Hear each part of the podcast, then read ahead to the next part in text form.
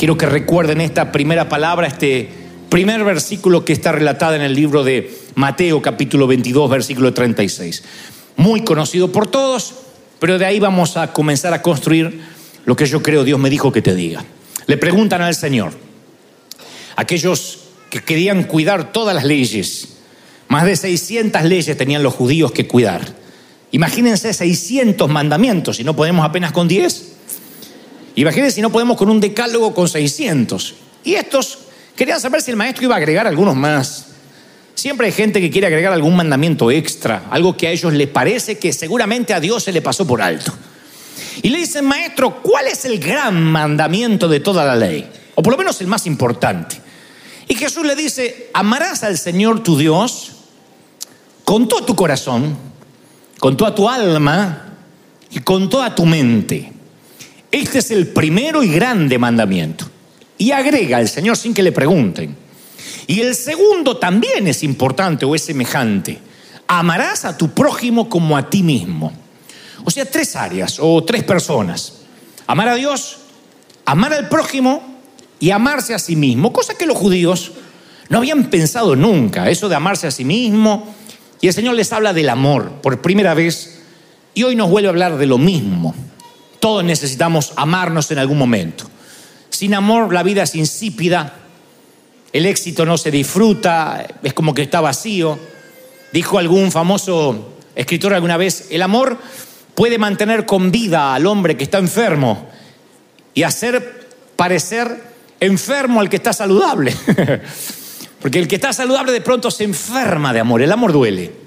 No solo porque no es correspondido necesariamente, sino porque uno extraña, porque a veces hay un dolor en el pecho, una angustia, algunos pueden dar cátedra de esto, otros dicen nunca lo viví. Lo cierto es que el amor siempre duele y te da valentía de hacer cosas que pensabas que nunca ibas a hacer y las haces por amor. No solo por una persona, ¿eh? cuando uno ama una profesión, cuando uno ama el llamado, cuando uno ama el lugar donde vive, uno hace cosas que antes pensaba imposible que haría.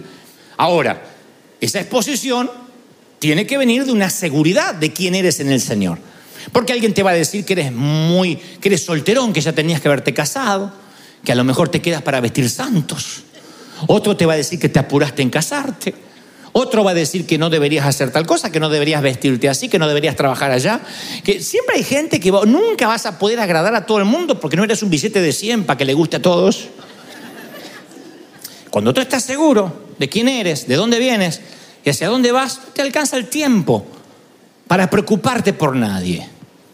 El otro día yo puse en las redes, yo no conozco a ninguna persona que sea mejor que yo y me odie o murmure contra mí. No le va mejor que a mí nunca. Si le va mejor que a mí es porque trabaja más que yo para Dios. Y si trabaja más que yo para Dios no tiene tiempo de mirarme a mí. Si alguien trabaja para Dios no tiene tiempo de ver al otro, no tiene tiempo. Hay tanta necesidad que no hay tiempo de ver en qué se equivoca el otro. Si apenas podemos con nuestras vidas para estar mirando lo que el otro hace. Eso parte de la seguridad. ¿Quién soy yo en el Señor? Por lo tanto, yo titulé este mensaje Mesa para uno.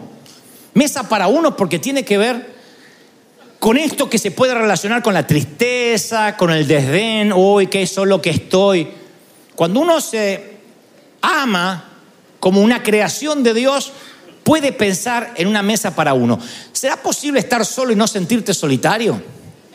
¿Será posible que no te aburras de ti mismo. Yo sé que hay gente que se aburre de sí mismo. Cuando no valoras tu propia presencia tendrás problemas para relacionarte con los demás, para amar a Dios. Uno tiene que aprender a valorarse. ¿Cuánto hace que no planificas una noche para ti? No importa si eres casado, separado, divorciado, viudo, felizmente enamorado. ¿Cuánto hace que no te dedicas un día, una noche para ti? ¿Cuántos hay aquí que se perfuman para ir a la cama y están solos? ¿Qué? Si ni me baño, ¿para qué? Dicen algunos. Ni los dientes se lava, porque ¿para qué si está solo? hay otros que se perfuman para ir a la cama. y hay, gente que se viste bien para ir a la cama, otros usan unos pijamas espantosos. Los tocas a los pijamas y te da sueño. Es ¡Ay, Dios! Y se ponen esas cosas espantosas. Y yo estoy solo. Sí, pero te ves. La imagen del espejo es como te vas a levantar mañana. Por eso hay mucha gente que siempre quiere estar con gente, quiere estar rodeado, quiere que haya bullicio, porque temen encontrarse consigo mismos. No le gusta lo que ven, no le gusta meditar, no le gusta quedarse callado, porque empiezan a pensar qué vida han construido, a dónde lo han traído los pasos, dónde van a ir a partir de ahora. Yo digo esto porque la soledad, yo he hablado mucho en favor de los que están solteros o solos o viudos o separados o divorciados, que aprovechen ese tiempo, porque es un tiempo para afianzar la espiritualidad, de verdad les digo. Dios primero te quiere sanar como individuo, antes que esa contaminación pútrida la lleves a una relación. Después es mucho más difícil. Dios quiere sanarnos, quiere que nos reconciliemos con nosotros. Entonces cuando uno se ve como un ser insignificante, está propenso a una vida de abuso. Porque la gente huele que te ves insignificante y se aprovecha. Cuando uno no se valora, atrae a personas que acentúan tu imagen desvalorizada. Hay gente que anda oliendo quién se desvaloriza y le pone un pie encima. Jefes, CEOs, futuros esposos, esposas. Hay mujeres que huelen al hombre que se considera a sí mismo insignificante y les gusta. Hay hombres que huelen las mujeres que se consideran insignificantes. Y hay hombres que no le gusta la mujer que, que es funcional, la mujer que, no digo feminismo malentendido, sino la mujer que dice, yo tengo mis ideas, yo tengo mis convicciones, yo quiero trabajar, yo soy una profesional. Hay hombres que eso no le gusta, eso qué pasó. Eh. Hay hombres que dicen, yo quiero una que solo pida cama, comida y casa casa, cama y comida. Y cuando la mujer les pide algo más, ya ellos se empiezan a preocupar. Porque ellos lo que querían era alguien para abusar psicológicamente. Entonces van a escuchar muchas veces que cuando la mujer se sana, descubre su identidad en Dios, es libre de la cautividad de la mente, va a haber hombres que dicen, no, esa se cree muy piqui, no sé qué, se cree no sé qué, gran cosa. Entonces hay mujeres que intentan rebajarse al nivel de estos hombres para que las amen. No, lo que pasa es que esos tipos vieron el precio y no lo pueden pagar. Por eso te están diciendo que eres gran cosa. Entonces, yo voy a leerles un proverbio, Alicia Villarreal capítulo 4 versículo 3.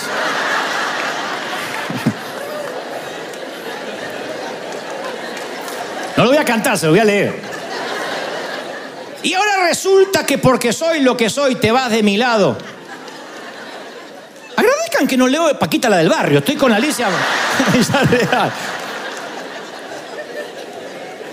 Te vas de mi lado si lo mejor de tu vida se te escapa de las manos. Pero ¿quién te entiende? Ni tú te comprendes. Quieres que la mujer se someta a su hombre. Por algo ha de ser. Yo estaba dispuesta a darte mi vida, pero una mujer como yo una mujer como yo no te la mereces. Y póngase a trabajar, mi chulo. Para que vea lo que cuesta la vida. Para que valore la verdad de Dios. Y ya no finjas a tus hijos el cariño. Porque sé, ni que porque sé que ni te duelen y hasta disfrutaste hacerlos. Son más míos que tuyos, no te queda duda. Que a mí me dolió tenerlos. Te quedó grande la yegua y a mí me faltó jinete.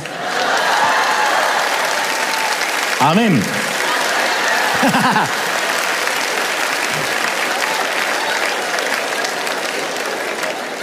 Me encanta. Te quedó grande la yegua. Y hay muchos que les quedó grande la yegua. ¿Qué va a hacer? Querían una yegua, soñaban con una yegua, pero tienen que formarse con un pony. Porque. Y faltan jinetes. Entonces uno tiene que ser quien es. Esto no es feminismo, esto no es liberación femenina, em, eh, esa palabra que está tan de boga ahora, el empoderamiento. No, esto significa tener una estima saludable, seas mujer o sea hombre. Sanarte. Nadie te va a dar más respeto del que tú mismo te asignas o no. Nadie te va a valorar si tú no te valoras. Si tú crees que vales 8 dólares la hora, nadie te va a pagar medio centavo más. Porque en tu subconsciente tú sabes que si te pagan más, no te lo mereces. Ahora, si no te lo mereces, está bien. Te quedó grande la yegua también en cuanto al trabajo.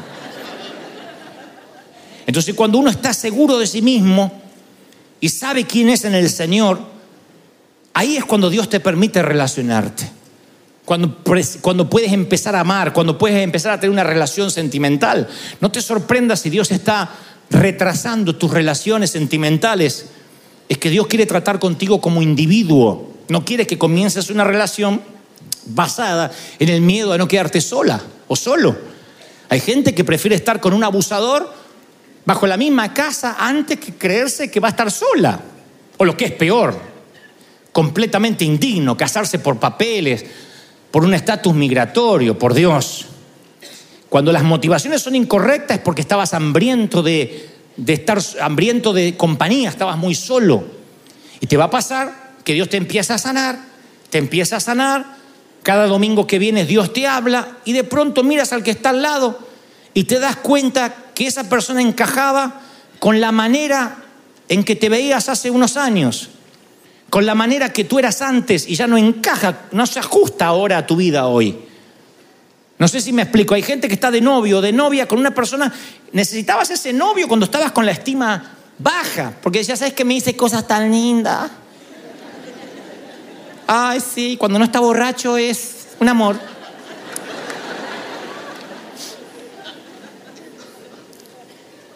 Y de pronto tú creces y te das cuenta que esa persona se ajustaba a tu disfunción, no a tu funcionabilidad. Entonces te das cuenta que estás atrapado. Por eso uno tiene que reconocer que no hay nada malo dentro tuyo. Hay personas que se abusan de que te sientes poca cosa y te degradan solamente para ellos compensar su debilidad. No permitas que nadie te diga que eres algo menos de lo que Dios te dijo. Y Dios dijo, eres linaje escogido, real sacerdocio de Dios. Aprende la mesa para uno. Alguien tiene que decir amén. Aprende el arte de ser feliz solo. Escucha esto. ¿Eres valioso? ¿Sí o no? Sin importar quién tienes al lado. Y esto va para casados y solteros, viudo, divorciado y desesperado. ¿Eres valioso o valiosa? Independientemente de quién tengas al lado. Y esto va para los que están felizmente casados y los que tienen al lado a alguien que les apaga la luz para poder brillar. Eso pasó rápido, pero el que entendió, que entendió, y no, lo explican en casa. Tienes que entender que eres valioso. Decir, me voy a mirar en este espejo, en este espejo. Y ese espejo tiene que ser el espejo que Dios te da. A partir de ahí puedes tener una pareja sana. A partir de ahí puedes ser un padre saludable que puede educar a sus hijos sembrar buenas semillas.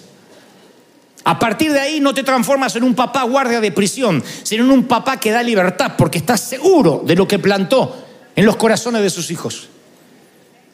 Como pastor yo nunca persigo a nadie, ni ando mirando los Instagram de nadie para ver si se van a fiestas, si se emborracharon el 31. Sabrás tú con el Señor. Yo estoy seguro de lo que aquí se enseña, lo que aquí se solidifica desde hace 10 años. Y esa seguridad hace que los que quieran lo atrapen los que no lo dejan pasar. Alguien tiene que aplaudir más que eso si lo crees de verdad, ¿sí o no? Miren. Yo sé que en la superficie intentar amar a una mujer sometida puede ser grandioso para algunos hombres. Pero al final amar a un hombre sometido o amar a una mujer sometida termina cansándote. Tú quieres que tenga sus propias opiniones. Antes de la armonía tú tienes que establecer la melodía. Para armonizar tú tienes que tener una melodía en lenguaje musical. Tú tienes que saber cuál es tu canción para después armonizar en un conjunto de músicos. Para integrar una orquesta tú tienes que empezar a tocar bien, asegurar tu propia identidad, tener solidez en lo posible económica, mental, espiritual, y entonces, solo entonces vas a enriquecer a alguien y alguien se enriquecerá contigo en todos los órdenes de la vida. No se puede amar si no te ama, lo dijo el Señor. Yo quiero compartirte antes de culminar tres cosas que estoy seguro que a mí me harán sabios si las logro aprender este año. He decidido que si muero sabiendo estas tres cosas, mi nombre va a aparecer entre los sabios de todos los tiempos. Salomón, David, Messi.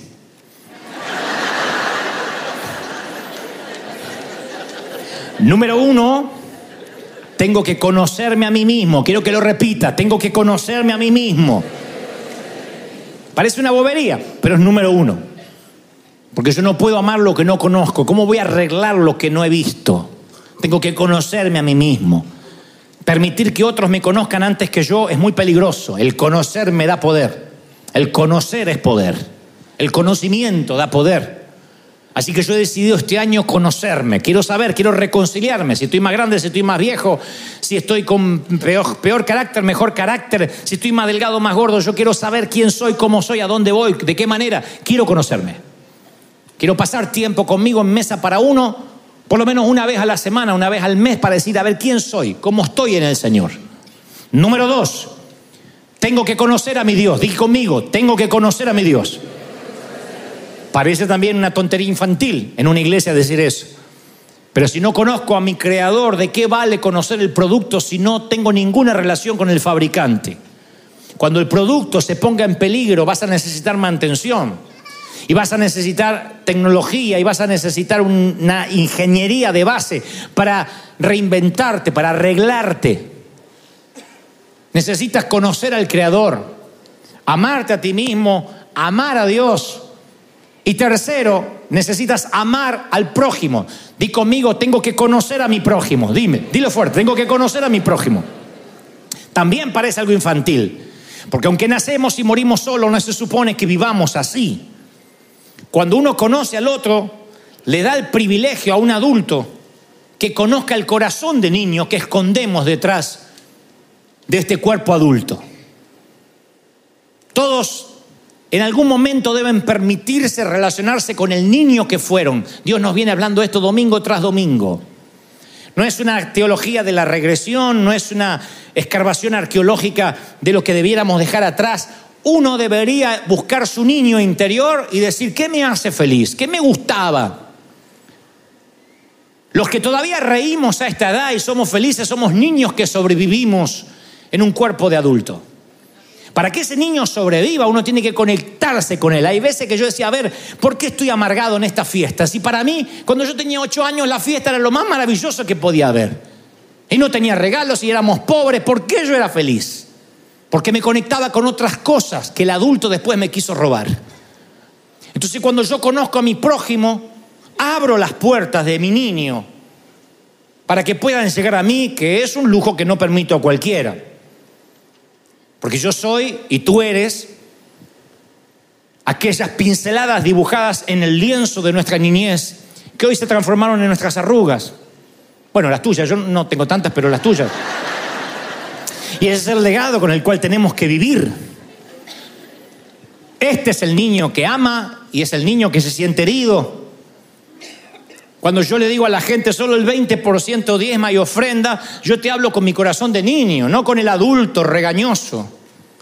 Entonces tú no te tomas eso como un regaño y una exhortación y eh, el pastor se pasó, porque tú ves al niño que está hablando a través de mi voz de hombre. Y eso para todo en la vida para relacionarse, para amar. Uno tiene que amar desde la ternura. Por eso el Señor dice, si no os hacéis como niños, no podréis entrar al reino de los cielos.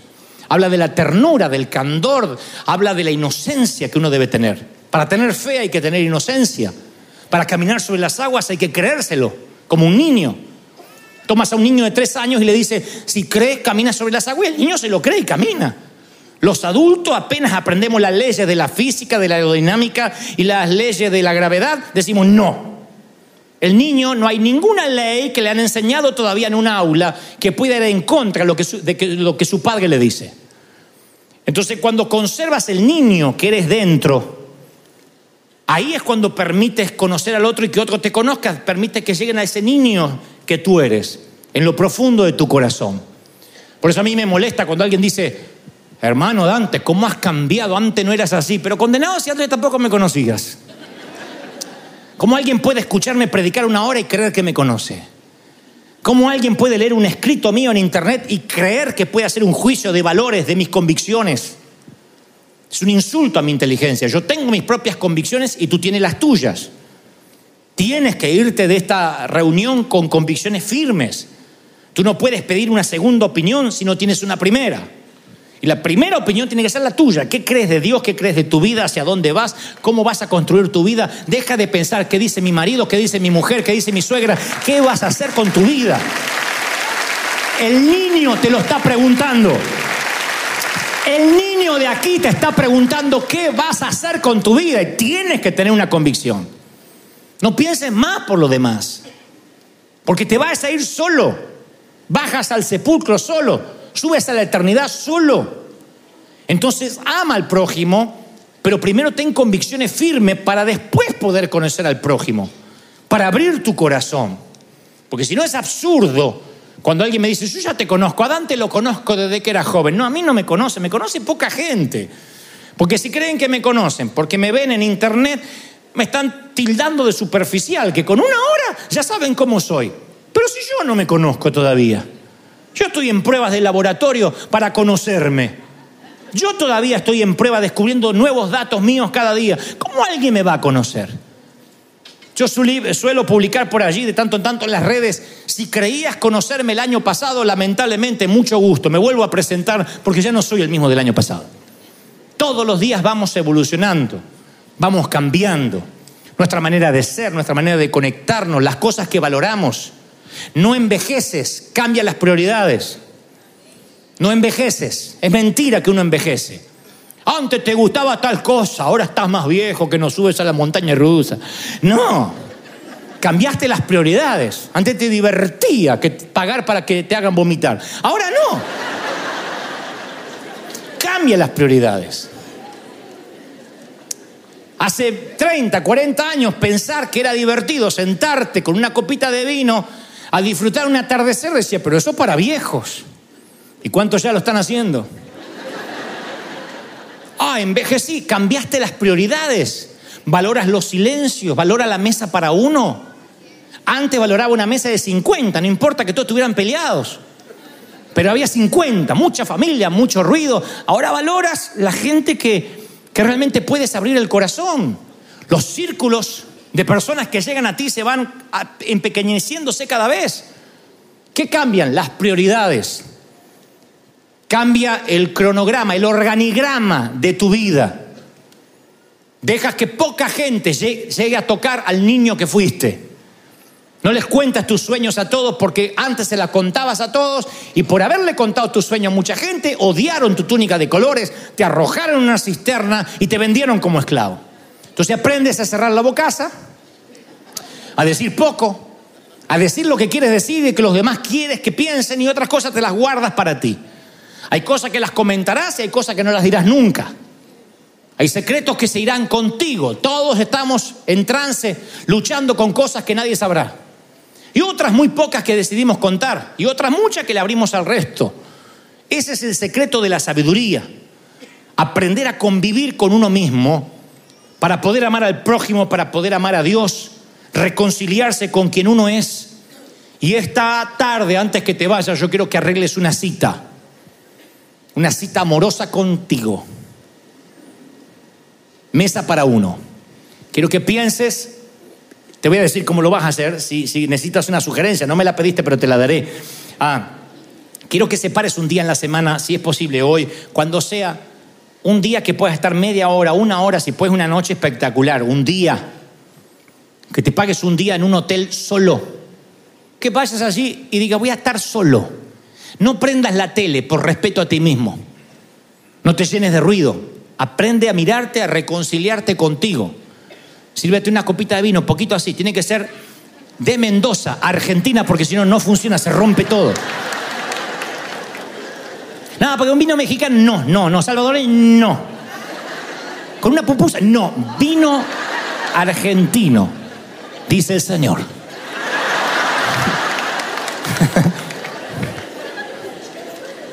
Lo sirves. Si no te gusta el vino, un juguito de naranja, lo que quiera, lo que te guste. No se trata de tomar alcohol. Se trata de mimarte. Si puedes, te das un baño de espuma si tienes bañera. Solo. Esos baños no que estás corriendo porque te están golpeando la puerta, solo. Y te mira las estrías y dice, aleluya. He vivido. He vivido. Sí. Las mujeres que han parido, las mujeres que han tenido cesáreas, las mujeres que han amamantado, son mujeres que las cicatrices de la vida deberían exhibirlas ante la persona que aman con orgullo, no querer operarse, taparse, porque eso habla de que has vivido. Son como las arrugas de los hombres Tú dices, qué injusto, ¿no? A ustedes no se le cae tanto. Sí, se cae. Lo bueno que si eres mujer se cae y se cayó. Ya no te empeñan que se levante nada.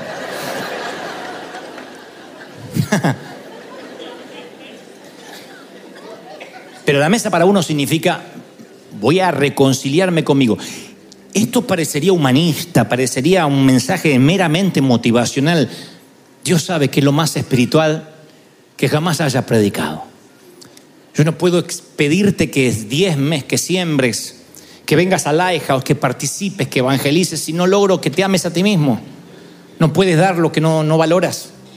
No puedo pedirte que adores al Señor, que no lo busques por su mano, sino que lo busques por su rostro.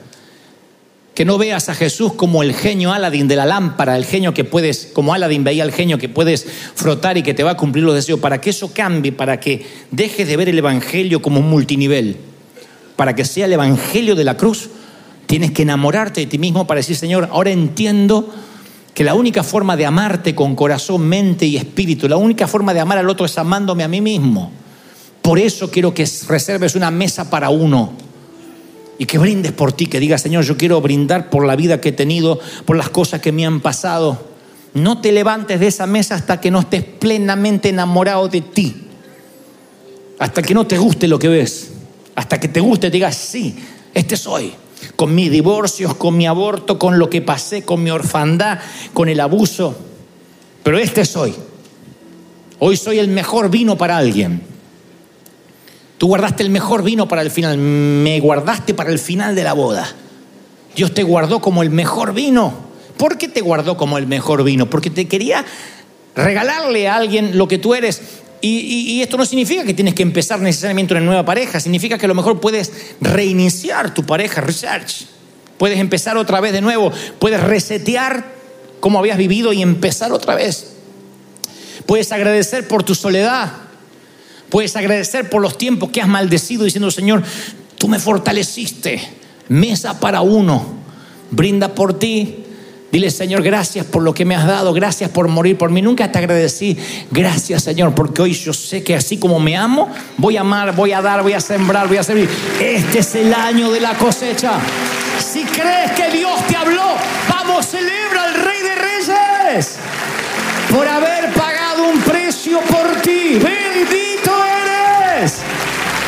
Celebra, celebra, celebra al Señor de señores.